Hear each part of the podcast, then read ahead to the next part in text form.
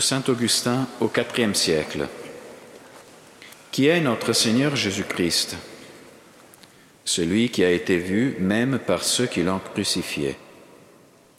Celui qui a été arrêté, souffleté, flagellé, couvert de crachats, couronné d'épines, pendu à la croix, qui est mort, qui a été transpercé par la lance, descendu de la croix, déposé au sépulcre. Voilà notre Seigneur Jésus-Christ. Oui, c'est bien lui. Il est partout lui-même l'unique médecin de nos blessures, ce crucifié qu'on insultait et devant lequel, alors qu'il pendait à la croix, ses persécuteurs hochaient la tête en disant S'il est le Fils de Dieu, qu'il descende de la croix. C'est lui qui est partout lui-même notre unique médecin, c'est lui, assurément. Pourquoi donc n'a-t-il pas montré à ses insulteurs qu'il était le Fils de Dieu?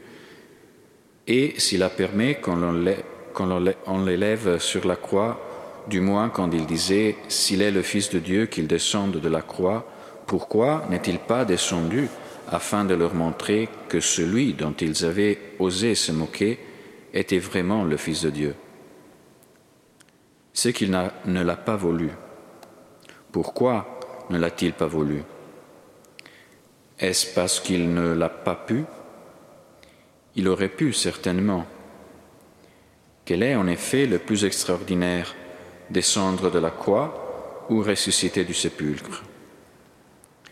Mais il a supporté ses insulteurs, car il avait pris la croix pour donner, non pas une preuve de puissance, mais un exemple de patience. Il a guéri tes blessures sur cette croix où il a longuement enduré les siennes. Il t'a guéri de la mort éternelle sur cette croix où il a daigné mourir d'une mort temporelle. Mais est-il mort ou bien n'est-ce pas plutôt la mort qui est morte en lui? Quelle mort cette mort qui tue la mort?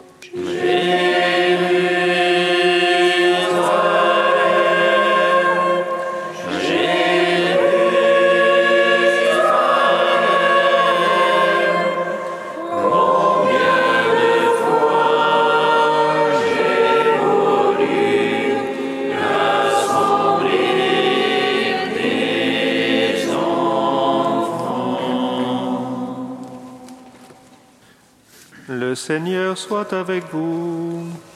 Et avec votre esprit. Évangile de Jésus-Christ selon Saint Jean. Gloire à toi, Seigneur. En ce temps-là, Jésus enseignait au temple de Jérusalem.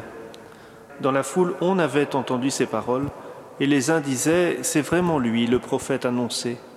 D'autres disaient, C'est lui le Christ. Mais d'autres encore demandaient Le Christ peut-il venir de Galilée? L'Écriture ne dit-elle pas que c'est de la descendance de David et de Bethléem, le village de David, que vient le Christ?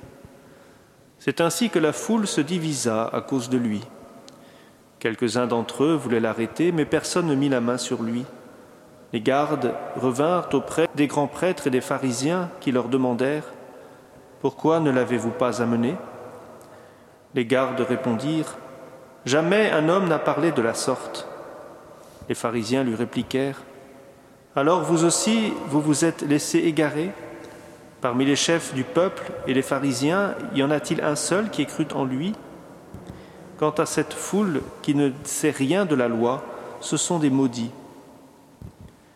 Nicodème, l'un d'entre eux, celui qui était allé précédemment trouver Jésus, leur dit Notre loi permet-elle de juger un homme sans l'entendre d'abord pour savoir ce qu'il a fait?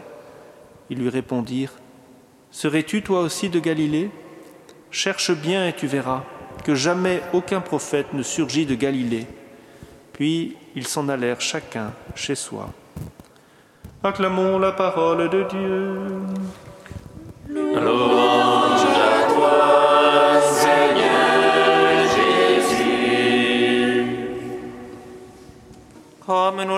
appris du Sauveur et selon son commandement, nous osons dire. Notre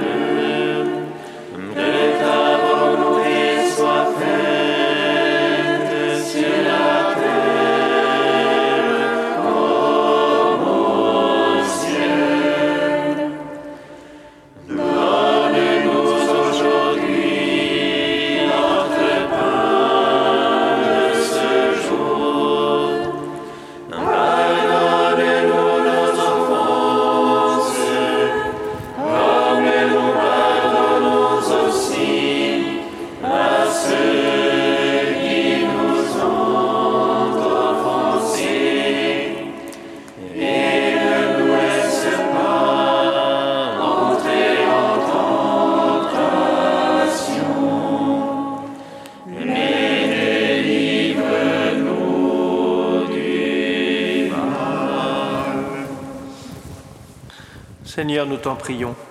Dirige nos cœurs par l'action de ta miséricorde, car sans toi il nous est impossible de te plaire.